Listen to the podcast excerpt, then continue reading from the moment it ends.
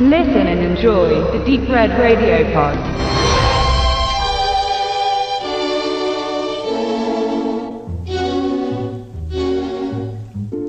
Wenn man die beiden kleineren Indie-Produktionen Praying with Anger 1992 und Wide Awake 1998 einmal außen vor lässt, startete die Regiekarriere von M. Night Shyamalan 1999 furios mit seinem Mainstream-Debüt The Sixth Sense. Dieser sollte mit seinem ausgeklügelten Plot-Twist, Stichwort Ich sehe tote Menschen, die Latte im Suspense-Genre für nachfolgende Filme unglaublich hochlegen. So hoch, dass auch der indie-stämmige Regisseur diese nie wieder selber mit seinen nachfolgenden Filmen überspringen sollte. So zumindest, wenn man den Zahlenspielen der IMDB Glauben schenken darf. Für mich dort The Sixth Sense momentan mit einer stolzen Wertung von 8,1, erreichte sein Nachfolger Unbreakable nur noch, aber immer noch sehr formidable 7,2 Punkte im Jahre 2000. Wieder mit Bruce Willis in der Hauptrolle hält die ungewöhnliche Superheldengeschichte zwar kein annähernd überraschendes Ende parat, bringt aber eine Stimmung mit sich, die den Film bei weiteren Sichtungen vor Qualitätsverlust bewahrt. Eine Eigenschaft, die man The Sixth Sense aufgrund der Auslegung auf sein überraschendes Ende eher nicht zugestehen kann. So sind die Fans uneins, welcher nun der bessere Film von beiden ist. Einigkeit herrscht aber definitiv darin, dass einer der beiden Shyamalans bester Film war. Denn die nachfolgenden Werke Science 2002, The Village 2004 und The Girl Under the Water 2006 spalten mit IMDB-Wertungen 6,7, 6,5 und 5,7 schon eher die Gemüter. Denn auch wenn der Regisseur immer versuchte, mit geschickten Plot-Twists und finalen Ideen zu punkten, konnten die drei Filme nie die hohen Erwartungen der Zuschauer erfüllen, was sicher Teile der Audienz für die vielen anderen Qualitäten in Sachen Atmosphäre und Storytelling blind machte. Einig war man sich dann weitestgehend erst, als man mit dem entweder von niemandem verstandenen oder total verunglückten The Happening 2008 und den darauffolgenden quasi Auftragsarbeiten Die Legende von Aang 2010 und After Earth 2013 der Karrieretiefpunkt kommen sollte, mit Wertungen von 5,0, 4,2 und 4,9.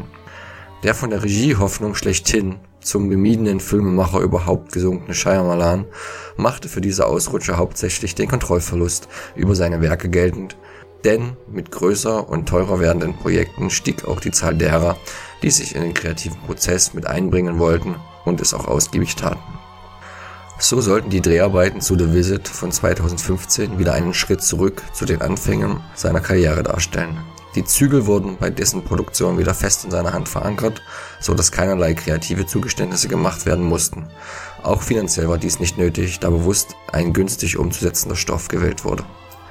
So spielt sich das Geschehen an nur wenigen Schauplätzen ab, vornehmlich im Haus der Großeltern, welche zum ersten Mal von ihren beiden aufgeweckten Enkeln Becker und Tyler besucht werden. Es kommen noch einige Nebendarsteller zum Einsatz, aber auch hier wird sparsam verfahren, was bei der Fokussierung auf das Quartett aber nicht verwundert.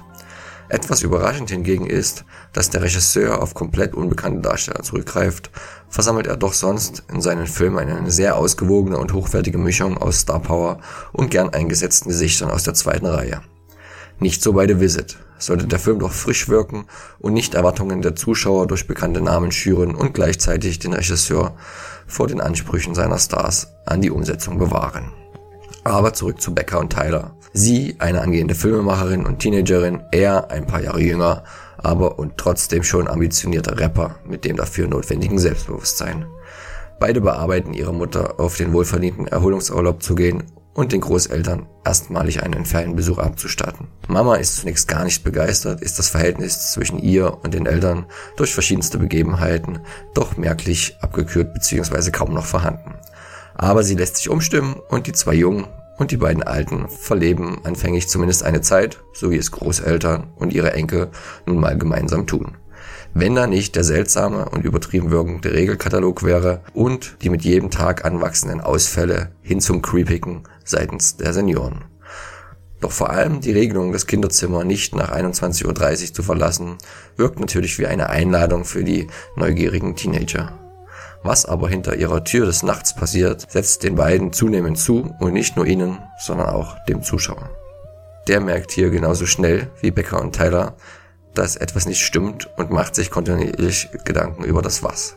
Und hier beweist der Film seine Klasse, der mit der Präsentation des Clues genau bis zum richtigen Moment wartet, aber bis dahin unaufhörlich an der Spannungsschraube dreht. Dabei ist diese Art von Suspense von ihrem Gefühl schon wesentlich mehr dem blanken Horror zugewandt und weniger mystischer Stimmung wie in The Sixth Sense, Unbreakable, Science oder The Girl Under the Water.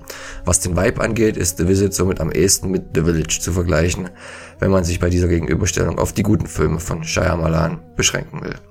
Denn was die beiden Teenager des Nachts und teils auch am Tage erleben werden, ist blanke Horror, an dem der Zuschauer aus erster Reihe teilhat. Dabei wechseln sich Szenen, in denen der Schrecken subtil einem kalt den Rücken hochkriegt ab mit Sequenzen, die einen terrorartig überfallen und die angesammelte Spannung zum Explodieren bringen. Wenn sich zum Beispiel Oma in ein Versteckspiel, welches unter dem Haus stattfindet, auf ihre ganz spezielle Art einmischt, ist es große Kunst, was Inszenierung und Timing angeht und lässt garantiert jeden Kinosaal und nun auch jedes gut gefüllte Wohnzimmer kreischen zurück.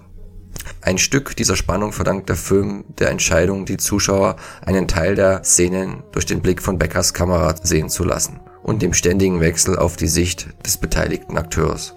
So wird näher erzeugt im Stile von mittendrin statt nur dabei, allerdings immer mit der Möglichkeit, den Switch zurück in die normale, beobachtende Perspektive zu machen.